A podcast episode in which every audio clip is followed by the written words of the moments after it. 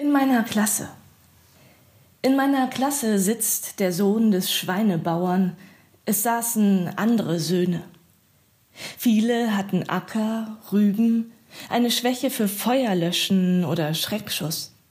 Dennoch, die Apfelbäume blühten, die Nächte noch kühl, so auch das Bier, die Mädchen, die süßen, Parfum, Vanille im Dunkeln, die Apfelbäume blühten, Flächen gähnten unter niedrigem ersten Korn.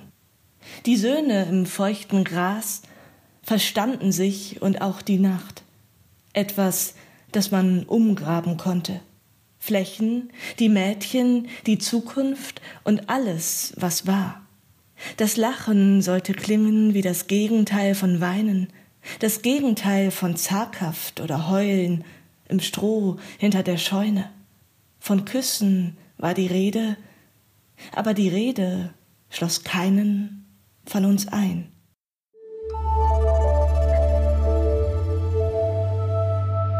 Woher weißt du das? Der Zeitwissen Podcast.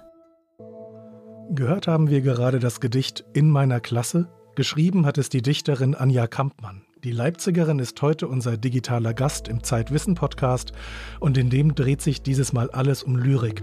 Wir fragen uns, was ist ein Gedicht, wie schreibt man Gedichte und können Gedichte die Welt verändern? Wer an dieser Stelle meine Kollegin Hella Kemper vermisst hat, den darf ich trösten. Sie sitzt neben mir, heute jedoch nicht als Moderatorin, sondern als Expertin für Verse, Strophen und Reime. Wie gewohnt hat diese Folge zwei Rubriken im Gepäck. Unsere Kolumnistin Marie Brandt erklärt, was Cringe Attacks sind und Christoph Drosser fragt sich, warum Katzen schnurren. Ich bin Sven Stillig vom Zeitwissen Magazin.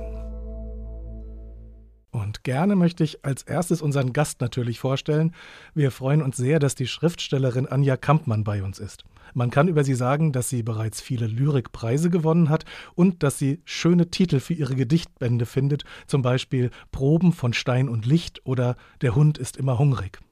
Ich finde besonders spannend, und das passt auch gut zu unserem Podcast, dass sie sich nicht nur mit Lyrik beschäftigt, sondern auch mit Musik und mit Stille. Willkommen im Zeitwissen-Podcast, Anja Kampmann. Ja, hallo. Vielen Dank. Und willkommen Hella natürlich. Hallo Sven. Du hast dich im aktuellen Zeitwissen-Magazin intensiv mit Lyrik auseinandergesetzt. Mit der Geschichte der Dichtung zum Beispiel, mit ihren Formen oder mit ihrem Bezug zur Wirklichkeit. Ich befürchte ja, dass der Deutschunterricht vielen Menschen leider abgewöhnt hat, Gedichte zu lesen und sie deswegen vielleicht gar nicht wissen, wie vielfältig Lyrik sein kann. Deswegen als erste Frage an dich, woran erkennt man eigentlich ein Gedicht? Ja, ich glaube, man erkennt es nicht so sehr durchs Gucken, sondern mehr durch das Hören. Denn ein Gedicht klingt anders, als wie wir alltäglich sprechen. Denn Gedicht heißt nicht Gedicht, weil es dicht ist, weil es dicht die Dinge sagt, sondern es kommt von dem Wort Diktion. Und Diktion meint eine besondere Ausdrucksweise. Und das macht ein Gedicht erstmal akustisch aus. Wenn du es siehst, dann erkennst du es eigentlich daran, dass es anders gesetzt ist als ein normaler Text. Das heißt, man hat Zeilen, die nicht bis ans Ende der Reihe gehen. Und eine Zeile ist ein Vers. Und mehrere Verse ergeben eine Strophe. Mhm. Und mehrere Strophen können ein Gedicht ergeben. Und wenn man sich den Vers, das ist eigentlich das Zentrum jedes Gedichts, genauer anguckt, dann besteht ein Vers ja aus mehreren Worten oder aus mehreren Silben. Man sagt auch aus Versfüßen. Aber Versfuß ist nicht gleich Silbe, sondern ein Versfuß hat immer mindestens eine unbetonte Silbe. Sowas wie eine Mutter. Genau. Und wie diese unbetonten und betonten Silben sich zueinander verhalten, das definiert das sogenannte Metrum eines Gedichts. Man könnte auch sagen Rhythmus, das ist nicht ganz richtig, aber es ist sowas wie ein Rhythmus. Und wir können uns mal von Ingeborg Bachmann ein Gedicht anhören. Erklär mir Liebe heißt das und versuchen zu hören, in welchem Rhythmus sie spricht. Sie hat es nämlich selbst vorgelesen. Sie hat es 1956 äh, das erste Mal veröffentlicht und zwar in der Zeit. Dein Hut lüftet sich leis, grüßt, schwebt im Wind. Dein unbedeckter Kopf hat's Wolken angetan. Dein Herz hat anderswo zu tun. Dein Mund verleibt sich neue Sprachen ein. Das Zittergras im Land nimmt überhand. Sternblumen bläst der Sommer an und aus. Von Flocken blind erhebst du dein Gesicht, du lachst und weinst und gehst an dir zugrund. was soll dir noch geschehen? Erklär mir, Liebe. An dieser Stelle einen herzlichen Dank an das Projekt Lyrikline, das uns erlaubt hat, die Lyriklesungen in unserem Podcast zu verwenden. Ingeborg Bachmann zählt ja zu den wichtigsten deutschsprachigen Schriftstellerinnen. Äh, sie war Österreicherin, Klagenfurt geboren, 1926, 1973 bei einem Brand in ihrer Wohnung ums Leben gekommen. Dieses Gedicht Erklär mir Liebe empfinde ich als sehr bewegend. Es besteht eigentlich aus neun Strophen. Wir haben jetzt hier eine, die erste Strophe gehört und aus insgesamt 38 Versen. Mir gefällt an diesem Gedicht so gut, dass sie Natur und die Liebe miteinander verbindet. Und das mag ich ehrlich gesagt auch an Ihren Gedichten, Frau Kampmann, sehr, dass bei Ihnen viele Tiere vorkommen und viel Natur vorkommt. Und ich habe mich gefragt, Ihre Gedichte haben ja keine zunächst offensichtlich erkennbare Form. Brauchen Sie die nicht, um einen gewissen Halt beim Schreiben zu haben? Was Sie vorhin gesagt haben über das Hören von Gedichten und Rhythmus ist für mich irgendwie sehr wichtig. Für mich haben die Gedichte einen speziellen Klang, die haben auch eine bestimmte Führung. Ich auch, arbeite auch viel mit so Rhythmusbrüchen, dass man irgendwie eine bestimmte Zäsur auf einmal hat und eine Aufmerksamkeit mitten in der Zeile. Aber so eine feste metrische Form finde ich irgendwie interessant, wenn man übt oder wenn man sich so Sachen anguckt, auch Techniken. Aber ich habe manchmal das Gefühl, dass ich gar nicht in einem Weltverhältnis aufgewachsen bin, in dem diese metrischen Formen noch so eine Bedeutung haben, die sie ja früher mal hatten. Man wusste irgendwie, was gemeint ist, wenn jemand mit einem Jambus spricht, wenn man mit einem Trocheus, wenn man das war irgendwie was, was in bestimmten Kreisen so ein bisschen zum guten Ton gehörte, dass man diese Techniken beherrschte. Und für mich ist es tatsächlich so, dass ich das Gefühl habt, man muss so ein Gedicht so weit verdichten, auch vom Ton und von den Motiven zusammenbringen, dass man quasi auf einem ganz kleinen Raum erzählt. Aber die feste Form ist dafür für mich gar nicht der entscheidende Punkt, sondern eher so eine Art von Intensität vielleicht. Mhm. Wir sind ja umgeben von Text den ganzen Tag. Dazu gehört auch Liedtext. Was ist denn der Unterschied zwischen einem Gedicht und einem Text zu einem Lied? Also geboren wurde ja die Lyrik als Text begleitet von einer Lyra, also von einer Leier. Und gesungen wurden Beschwörungen, Litaneien, Gebete, religiöse Gesänge. Gnädig gestimmt werden sollten durch diese Gesänge die Götter oder eine Frau vielleicht oder das Jagdglück, das Leben, das, was nach dem Leben kommt. Und dass dann diese Texte eine bestimmte Form bekommen haben, im Mittelalter dann auch den Reim, das war eigentlich dem Umstand geschuldet, dass es noch keine schriftliche Sprache lange Zeit gab und dass man sich, wenn man sie leicht zugänglich sprechen konnte, durch Reime beispielsweise und durch einen schönen Rhythmus, dann konnte man sie sich leichter merken. Das heißt, es war eigentlich eine Erinnerungshilfe. Ach so, wie Paul McCartney gesagt hatte, wir haben keine Lieder geschrieben, die unvergesslich sind. Wir haben die Lieder so geschrieben, dass wir sie uns merken konnten. das ist schön. Aber ist jetzt ein Hip-Hop-Text ein Gedicht? Also nicht jedes Gedicht ist ein Hip-Hop-Text. Darauf können wir uns, glaube ich, einigen. Aber umgekehrt, Frau Kampmann? Also, ich glaube, ein Gedicht ist quasi selber ein Lied. Rap oder Hip-Hop. Also ich höre das wahnsinnig viel und ich mag das sehr und ich würde auch diese Grenzen gar nicht so streng ziehen wollen. Aber natürlich gibt es diese wahnsinnigen Unterschiede, dass man irgendwie doch auf eine völlig andere Art arbeitet in einem Gedicht als jetzt ein Rapper. Vielleicht auch weniger pointiert. Wenn man fünf Zeilen hätte, die nicht eingängig sind, wäre es, glaube ich, einfach in einem Rap-Song ziemlich schwierig. Dann würde man denken, hm, Moment mal, what?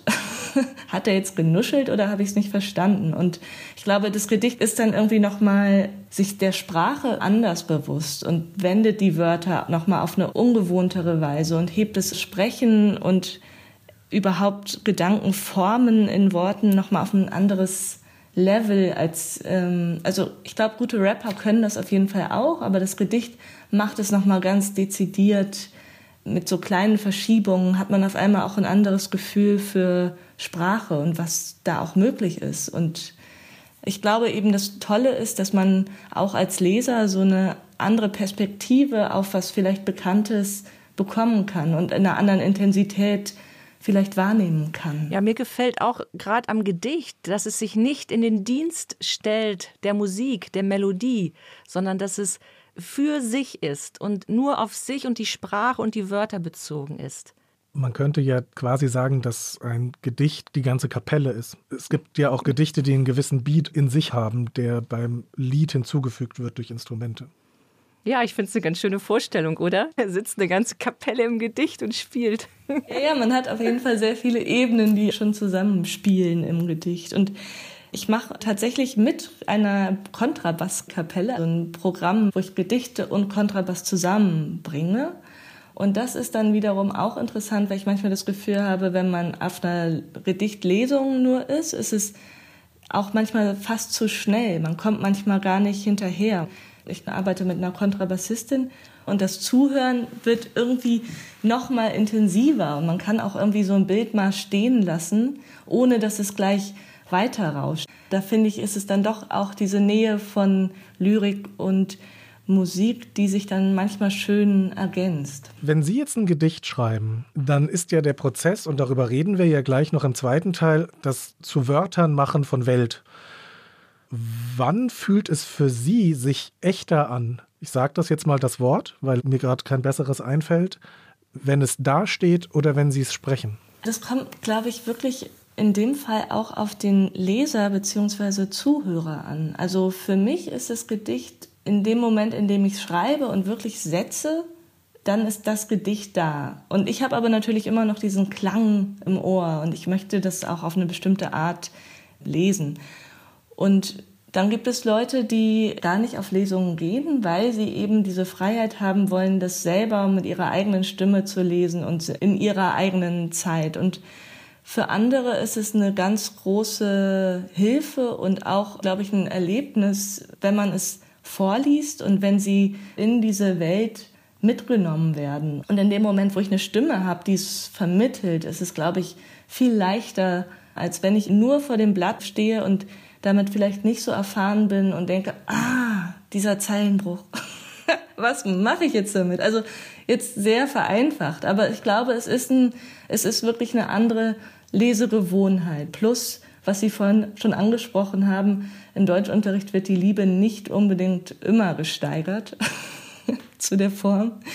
Und ich glaube, deswegen ist, ist es gut, dass es auch Lyriklesungen, schöne gibt. Gibt es denn etwas, wovon Gedichte nicht handeln können? Ähm, von Gleichgültigkeit, glaube ich. Warum? Weil ein Gedicht immer so eine, bestimmten Zugriff auf Welt hat und irgendwie sehr eine eigene Perspektive auf eine Situation hat. Und ich glaube, wenn einem was gleichgültig ist, dann gibt es überhaupt keinen Anreiz, darüber zu schreiben. Irgendwie hat es immer eine bestimmte Intensität, auch wenn man Gedichte in ganz anderen Sprachen liest, also eigentlich von Welten liest, die einem ganz fremd sind, hat man doch auf einmal eine Beziehung dazu und steht in einem Verhältnis dazu, weil diese ganze Welt gebrochen wird in dieser kleinen Sprache, die das Gedicht hat. Ja, und ich finde, ein Gedicht kann noch mehr, denn es kann die Möglichkeiten die ja weit über die Wirklichkeit hinausgehen und über die Wahrheit ohnehin, die kann es beschreiben. Und da möchte ich Ihnen ganz ein bisschen widersprechen. Ich denke, ein Gedicht kann nicht aus einer Gleichgültigkeit herausgeschrieben werden, ja, aber es kann schon von einer Gleichgültigkeit handeln. Ich glaube, es gibt viele Texte, die so ein bisschen an der Gleichgültigkeit der Welt verzweifeln, aber das ist ja nicht gleichgültig. so. Mhm, ja. Ich möchte noch zum Abschluss dieses ersten Teils ein Gedicht ins Spiel bringen, das ich persönlich sehr mag. Es ist ein Gedicht, das von sich selbst behauptet, gar kein Gedicht zu sein, sondern, wie Ernst Jandl es betitelt hat, die Beschreibung eines Gedichtes. Bei geschlossenen Lippen, ohne Bewegung in Mund und Kehle, jedes Einatmen und Ausatmen mit dem Satz begleiten, langsam und ohne Stimme gedacht. Ich liebe dich, sodass jedes Einziehen der Luft durch die Nase sich deckt mit diesem Satz. Jedes Ausstoßen der Luft durch die Nase und das ruhige sich heben und senken der Brust. Jandl setzt hier in die Mitte seines Gedichts den abgeschmacktesten Satz, der in einem Gedicht vorkommen kann, nämlich Ich liebe dich. Und das gesamte Gedicht drumherum ist eine Aufforderung, diesen Satz gar nicht zu sagen, sondern zu leben, beim Einatmen, beim Ausatmen, ganz körperlich eins zu sein mit diesem Satz. Und das finde ich großartig. Also es lohnt sich, nochmal 30 Sekunden zurückzugehen und das nochmal zu hören. Ich finde das ungemein beeindruckend. Was wir nicht erklären können. Die unmögliche Kolumne von Christoph Drösser. Heute, warum schnurren Katzen?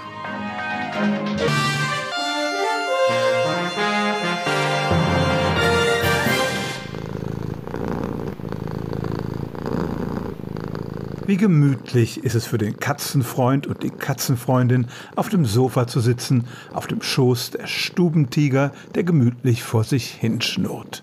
Wenn die Katze schnurrt, fühlt sie sich wohl, oder? So einfach ist die Sache nicht. Das brummende Geräusch, das die Katze macht, wirft einige wissenschaftliche Fragen auf. Das Problem. Es fängt schon damit an, dass die Wissenschaft bis vor kurzem nicht einmal wusste, wie die Katze das Schnurrgeräusch produziert. Mit den Stimmbändern, mit dem Zwerchfell, da gibt es zumindest inzwischen eine Mehrheitsmeinung. Aber warum schnurrt sie? Auf jeden Fall ist es nicht nur ein Ausdruck des Wohlbefindens. Katzen schnurren zum Beispiel auch, wenn sie beim Tierarzt sind und offenbar Angst haben. Das Schnurren ist energieaufwendig, also muss es doch einen Zweck haben, oder? Was wir schon wissen. Das Schnurren, das meinen zumindest die meisten Forschenden, kommt zustande, weil ein Taktgeber im Gehirn die Stimmbänder periodisch anregt. Der Fachbegriff dafür ein semi-autonomer Freilauf-Neurooszillator. Das funktioniert sowohl beim Ein- als auch beim Ausatmen. Größere Katzenarten, etwa Löwen, können nicht schnurren. Katzenbabys lernen das Schnurren sehr früh von ihrer Mutter und dann setzen sie es in vielen Lebenslagen ein. Wenn sie Hunger haben, wenn sie Angst oder Schmerz empfinden, wenn sie krank sind, sogar wenn sie eingeschläfert werden. Ein besonders forderndes Schnurren legen sie an den Tag, wenn sie von Herrchen oder Frauchen gefüttert werden wollen. Eigentlich gibt es nur eine Situation, in der die Katze nicht schnurrt, wenn sie ihrer Beute auflauert und andere Tiere angreift.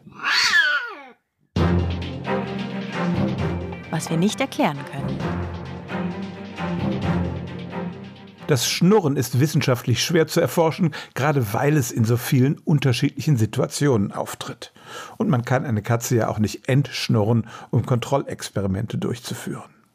Seit einigen Jahren hält sich eine besondere Hypothese. Das Schnurren hat genau die richtige Frequenz, um das Knochenwachstum des Tiers anzuregen. Es ist bekannt, dass sich Katzen schneller als Hunde von Knochenbrüchen erholen. Und weil die Katze ein Lauerjäger ist und auch sonst häufig untätig herumliegt, könnte das Schnurren dazu dienen, die Knochen fit zu halten. Passives Training sozusagen.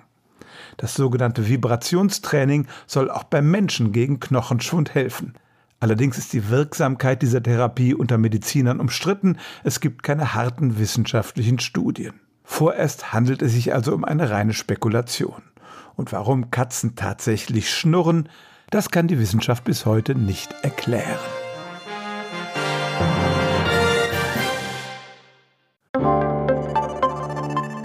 Werbung Prime-Mitglieder hören Woher weißt du das bei Amazon Music ohne Werbung. Lade noch heute die Amazon Music App herunter.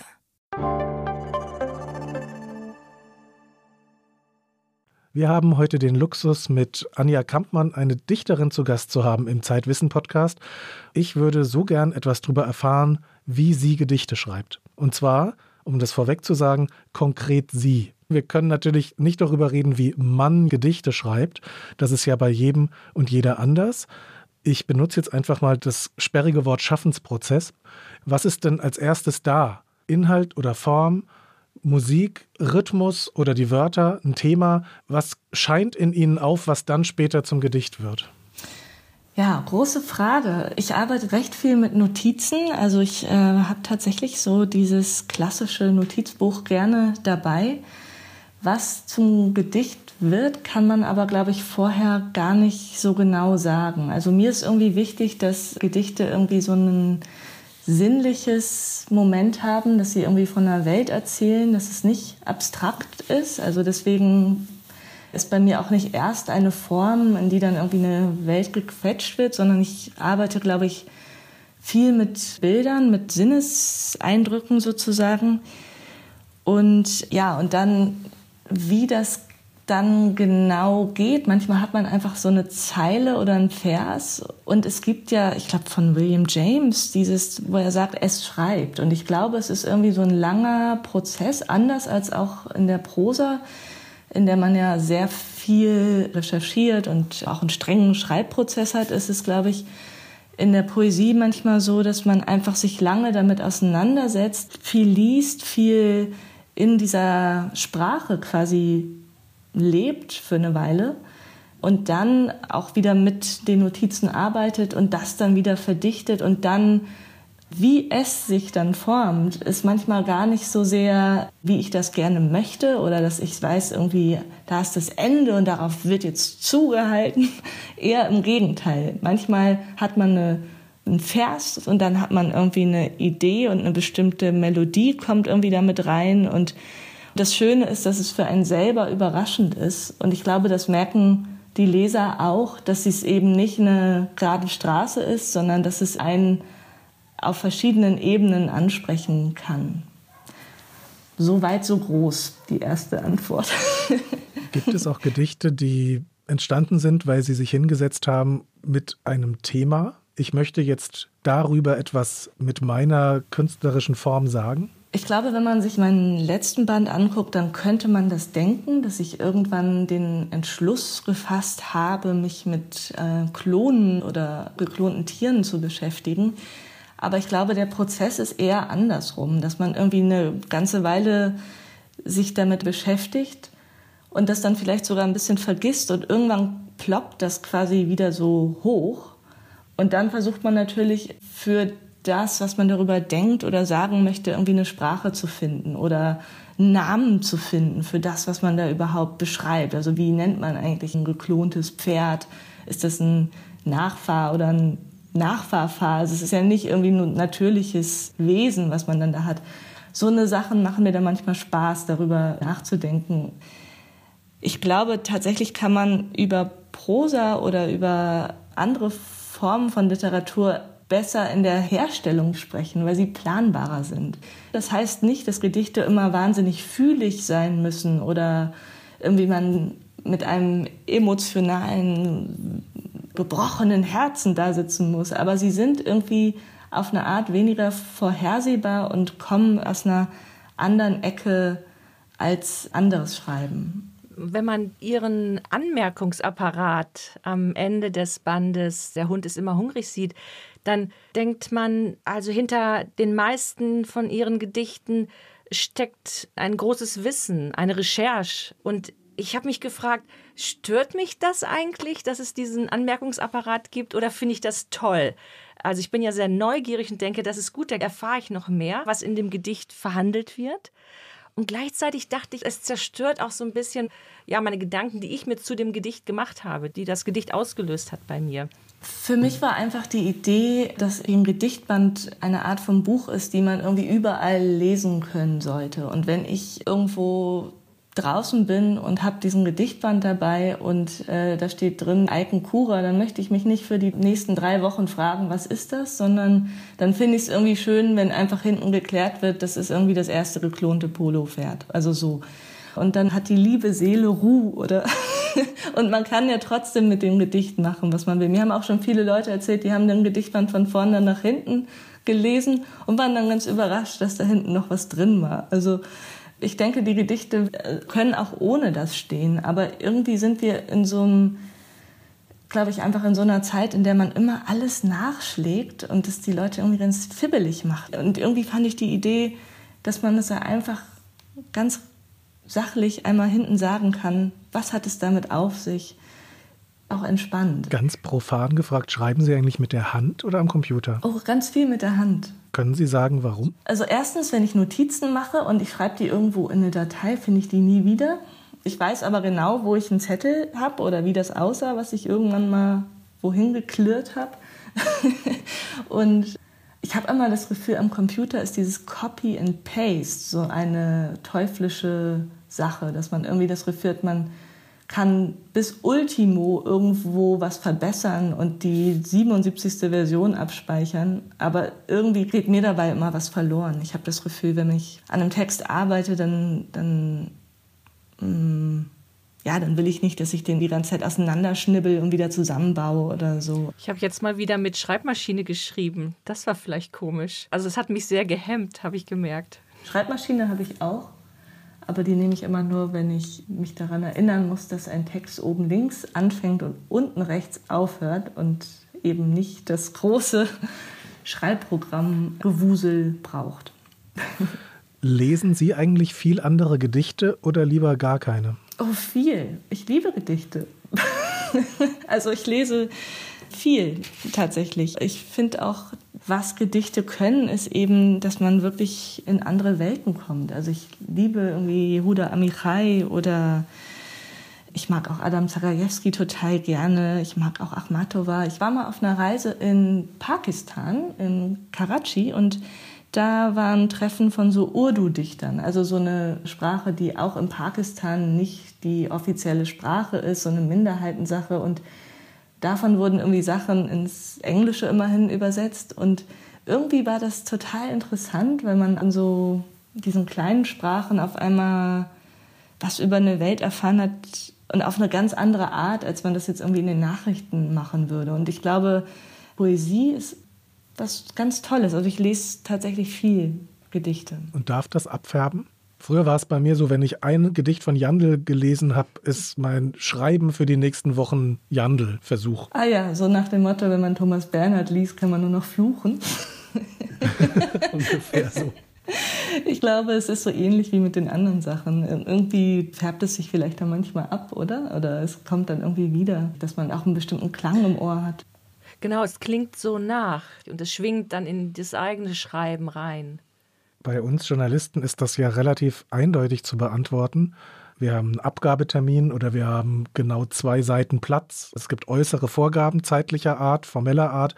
Wann ist denn ein Gedicht fertig?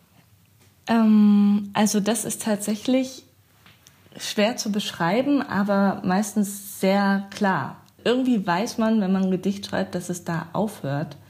Es hat eben manchmal was mit Rhythmus zu tun. Es hat manchmal damit zu tun, dass man irgendwo rauskommt, wo man auf einmal ein Bild hat. Ähm, also zum Beispiel bei diesem Schweinebauern, was wir da am Anfang mal gehört haben, wusste ich nicht so genau, wo das enden soll. Also man hat so diese Szenerie von diesen komischen Feuerwehrknalltüten mit, mit Schießvereinen und so. Und am Ende heißt es dann, von Küssen war die Rede, aber die Rede schloss keinen von uns ein. Und da hatte ich auf einmal das Gefühl, ja, eigentlich erzählt das alles, wenn man die letzte Zeile gelesen hat, dann kann man quasi von vorne nochmal gucken und hat auf einmal ein anderes Verhältnis zu allem, was vorher gesagt wurde. Wir hören ja nachher noch ein Gedicht, das Schlosser heißt. Ist da das Ende, das ja, wie ich finde, sehr beeindruckend ist, das erste, was da war? Haben Sie darauf hingeschrieben? Auch nicht. Also es war tatsächlich auch was, was im äh, Schreiben sich quasi fügte. Es gibt keine Regeln. Das ist ja auch das Erstaunliche. Also, weil Sie vorhin auch über diese Metrik und die Formen gesprochen haben. Man hat das Gefühl, je weiter man sich da reinbegibt, desto fließender werden diese Übergänge und desto mehr Möglichkeiten gibt es eigentlich. Mhm. Wenn man die Frage jetzt, wann ein Gedicht fertig ist, nochmal anders versteht, Gibt es Gedichte, die zwar fertig scheinen, aber nicht fertig sind? Also was vielleicht zu dieser Frage gehört, ist eher die Frage, wie angreifbar ist eigentlich so ein Gedicht? Weil ich glaube, es ist nie so, dass man sagen könnte, ah ja, ich habe das jetzt alles so verdammt richtig gemacht, deswegen ist es total safe, dass das jetzt gedruckt wird. Ich glaube, ein Gedicht macht sich immer angreifbar oder ich mache mich als Autorin immer angreifbar. Also man weiß, glaube ich, nie so richtig, wie das so genau gelesen wird. Und man wird auch immer so, so ein paar Sachen irgendwie in der Schwebe haben. Aber das ist vielleicht auch irgendwie das Schöne daran. Ich glaube, damit muss man tatsächlich einfach umgehen. Es gibt nie den, den grünen Haken, außer wenn man ihn sich selber setzt. Oder ich setze ihn als Leser für mich. Ich mache quasi in mir das Gedicht fertig für mich alleine. Genau, also das ist, glaube ich, auch so, dass es ja auf sie total ankommt. Wenn man Lyrik liest, ist man viel mehr der Besitzer oder die Besitzerin oder die Eignerin eines Textes. Es ist viel mehr eine eigene Lesart und es ist irgendwie, also ich glaube, man steckt mehr rein, aber man kann auch viel mehr rausbekommen.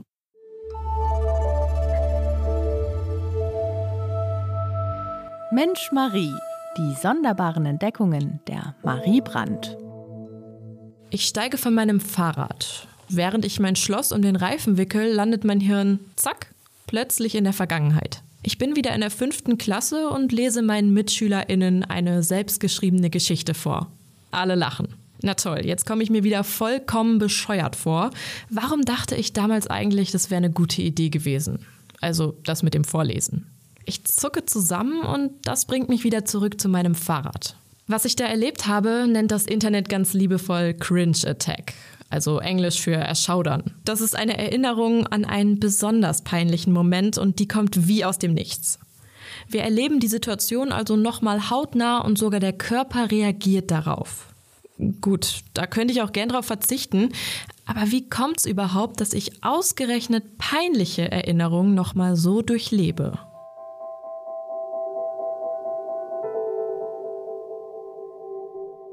Wir erinnern uns mehrmals täglich an alles Mögliche. Ich sehe meine liebste Topfpflanze und erinnere mich noch ungefähr an den verregneten Tag im Baumarkt, als ich sie gekauft habe. Bei Cringe Attacks spricht die Psychologie aber von einer unbeabsichtigten Erinnerung. Die kommt dann vor, wenn wir Dinge tun, die nicht viel von uns abverlangen und routiniert passieren, wie etwa Haare kämmen oder eben Fahrräder abschließen. Warum ich jetzt ausgerechnet dabei in die Vergangenheit katapultiert werde, hat unbewusste Auslöser. Nachdem ich meine Geschichte in der Schule vorgelesen hatte, bin ich mit dem Fahrrad nach Hause gefahren. Das kann schon reichen. Aber warum erinnere ich mich nicht im Detail an etwas Nettes, sondern nur an peinliche Situationen? Das liegt daran, dass Demütigung ein besonders starkes Gefühl ist. Und Gefühle sind dafür verantwortlich, wie gut wir uns an Dinge erinnern, sagt die Wissenschaft. Etwas ist uns irre peinlich und brennt sich ins Gehirn. Und das Gehirn schlägt dann Alarm. Die Botenstoffe Noradrenalin und Adrenalin werden ausgeschüttet und reizen die Amygdala, also die Stelle in unserem Gehirn, die emotionale Momente bewertet. War ein Gefühl jetzt besonders stark, lässt diese Region alle anderen Regionen im Hirn wissen, dass wir uns diesen Moment ganz genau merken müssen, damit es eben nicht nochmal passiert. Also eigentlich will mein Hirn mich davor schützen, wieder so peinlich zu sein. Leider sorgen Cringe-Attacks bei mir aber auch dafür, dass ich mich über mein jüngeres Ich ärgere und mich frage, wieso ich nicht bessere Entscheidungen im Leben getroffen habe. Vielleicht kann man aber auch versuchen, Cringe-Attacks zu besiegen.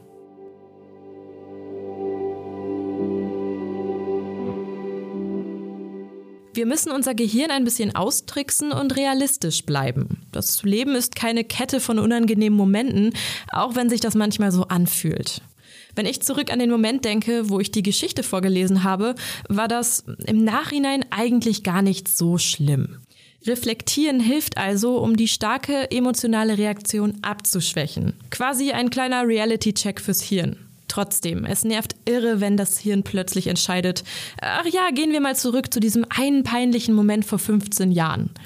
Mein Tipp, über eigene Cringe-Attacks lachen. Der YouTuber Dan Howell hat schon 2013 über eigene Cringe-Attacks gesprochen und so anderen die Angst genommen, damit alleine zu sein. Einer der Top-Kommentare unter dem Video sagt einfach, ich kenne das auch, Dan.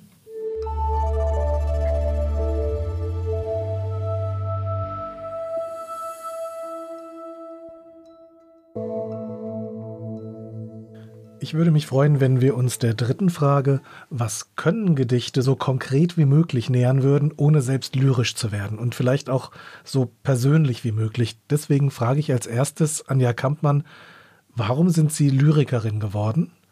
Oder anders gefragt, was ermöglichen Ihnen Gedichte? Also ich glaube, man kann sich total vornehmen, dass man irgendwie Feuerwehrmann wird.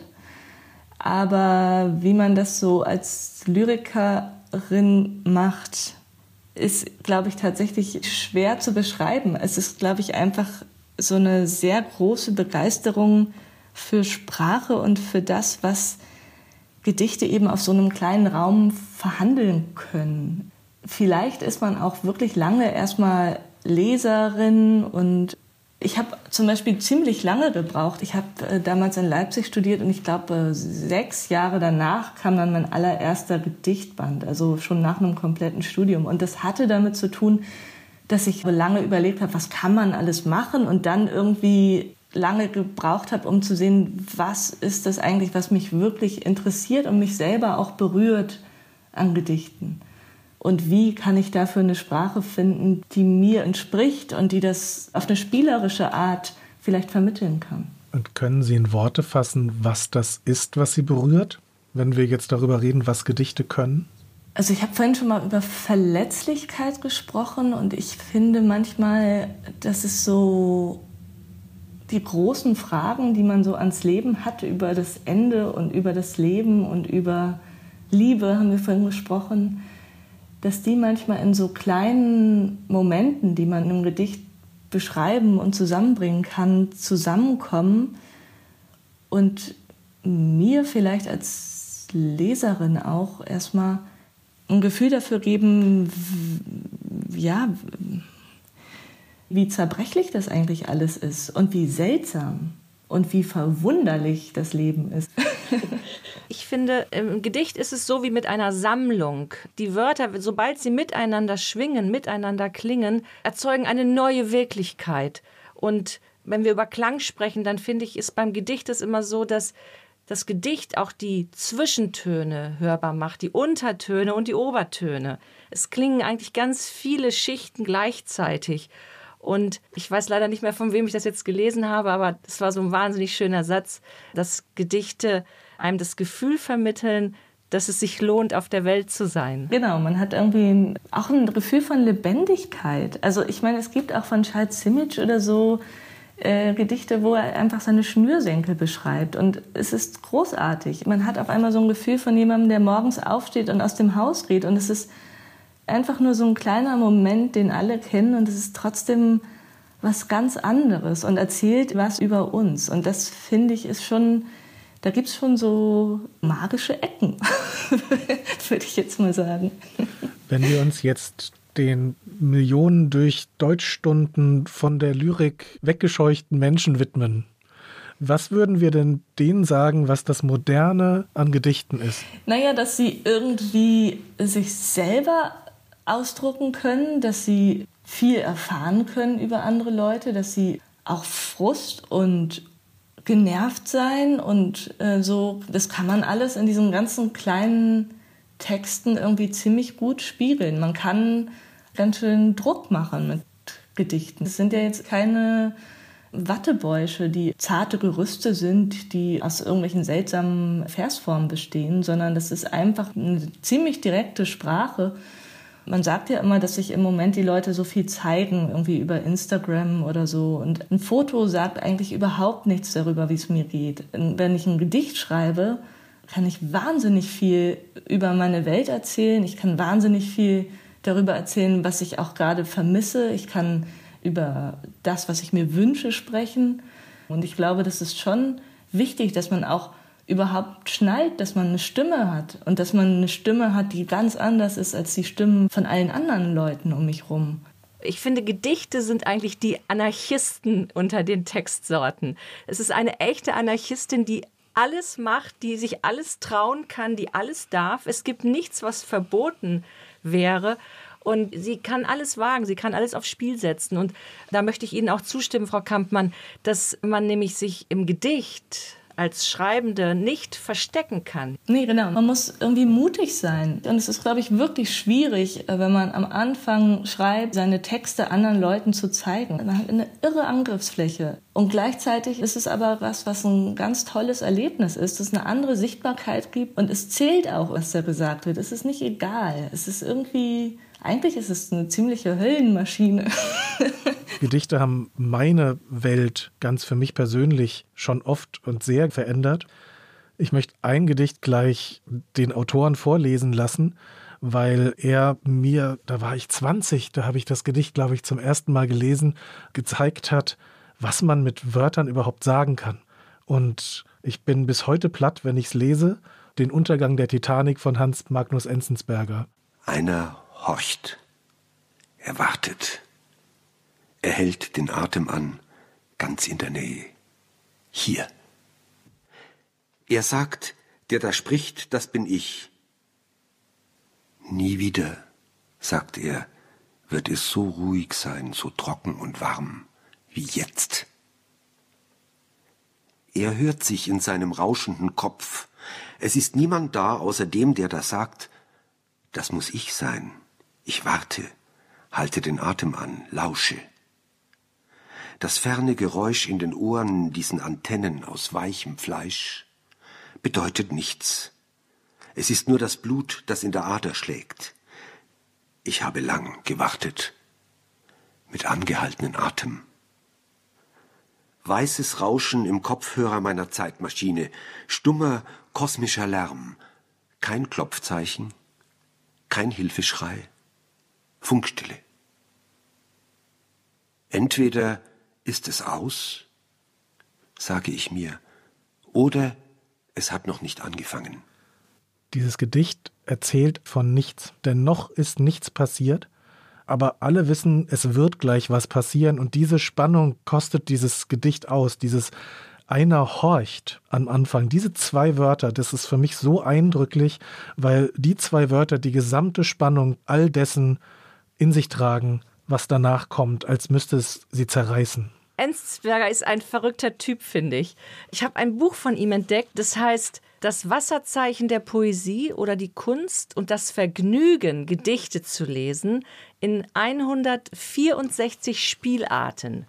Also man muss sagen, Enzensberger hat es als Andreas Thalmeier geschrieben, aber man weiß ja, dass er das ist. Und mich fasziniert an diesem Buch, wie er zeigt, was man alles mit Gedichten machen kann.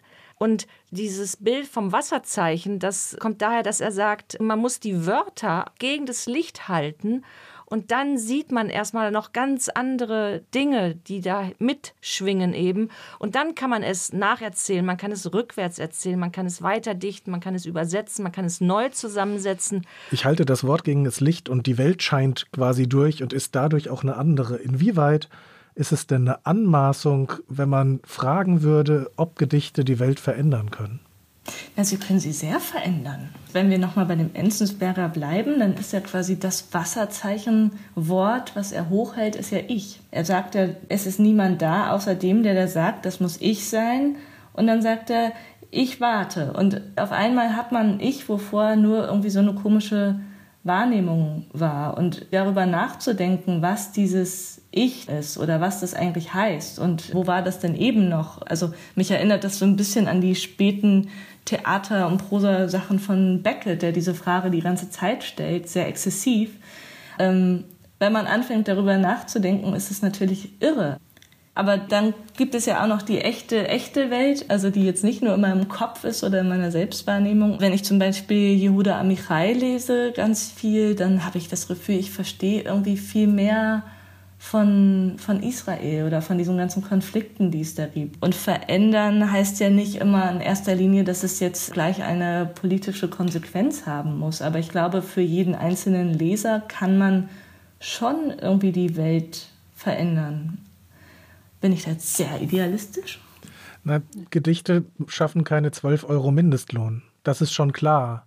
Aber können sie auch eine Waffe sein oder ein Bollwerk? Waren sie ja immer wieder. Also wenn man sich irgendwie die Arbeiterbewegung anschaut, der 30er Jahre, die großen Reformen, die gemacht wurden, dann gab es immer extrem viel, auch so diese Arbeiterlieder und Gedichte, die von Massen aufgesagt wurden da ging es wahrscheinlich auch um dieses Erinnern können. Für Propagandazwecke wurden ganz viele Mittel der Lyrik natürlich auch immer gerne benutzt. Äh, es ist einfach was, was sehr wirkkräftig sein kann. Ich glaube im Moment die Art von Gedichten, die geschrieben werden, sind eben irgendwie auf eine Art das Gegenteil von Propaganda, sondern sind eben Wasserzeichen, haben diese ganzen Ebenen, verschiedenen Bedeutungssachen. Das ist jetzt nicht was, womit man Massen ködern kann. Aber ich denke schon, dass sie das Nachdenken über unsere Welt ziemlich nachhaltig verändern können. Ja, und auch die jüngste Vergangenheit hat ja gezeigt, mit Amanda Gorman zum Beispiel oder mit Jan Böhmermann, was Gedichte an Diskussionen auslösen können, dass Menschen anfangen, über etwas zu streiten, von dem sie vielleicht niemals geahnt hätten, dass sie überhaupt darüber diskutieren würden. Und das, finde ich, zeigt schon die Wirkkraft, die Sprachmächtigkeit von Gedichten sehr deutlich ich hatte auch keinen tollen Deutschunterricht, wo irgendjemand mal gesagt hätte, Mensch, es gibt eigentlich nichts Schöneres auf der Welt als so ein Gedicht. Ich weiß noch, ich habe irgendwann mal mit, mit 20 oder so oder mit 18 habe ich mal eine Literaturzeitschrift in die Hände bekommen, wo Leute veröffentlichten, die waren irgendwie zwei, drei Jahre älter als ich. Und ich dachte wow, das war mir bis dahin auch nicht klar, dass es das überhaupt gibt. Und davon gibt es ja viel. Es gibt viele, viele junge Leute, die viele schreiben.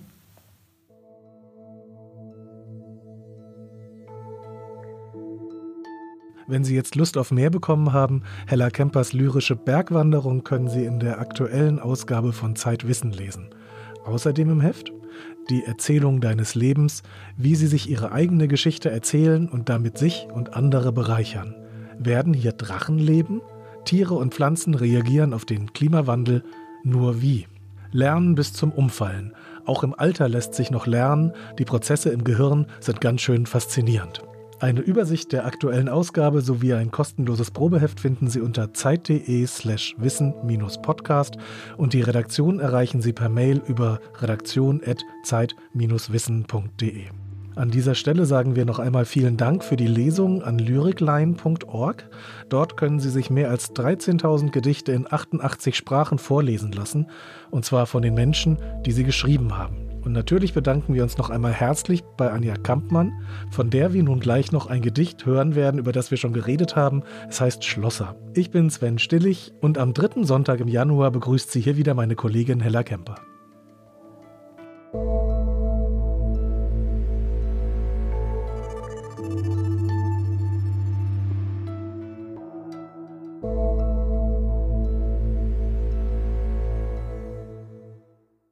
Schlosser und die Berge, als wäre für einen Moment nur dies Flimmern, dies Scharren der Kanten, die sich langsam, unermeßlich aufs Licht zu und aus dem Wasser heraus heben.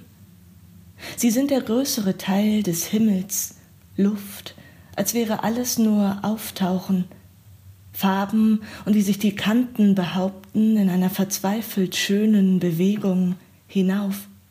Nur schauen, als bliebe der Sommer für immer bei uns, und die Nacht würde nicht kalt, und keiner müsste am anderen lehnen mit blauen Lippen. Die Fahnen hätte es nie gegeben, Mückenstiche, Bratfett oder das einzelne Licht in einer Höhle aus Stein. Jemand kauert, betet vor demselben Dunkel, die Nacht ist ein geflüstertes Wort, und fern der blaue Schlosser sperrt den Himmel zu, ein Schwarz von Holzrauch und Holunder.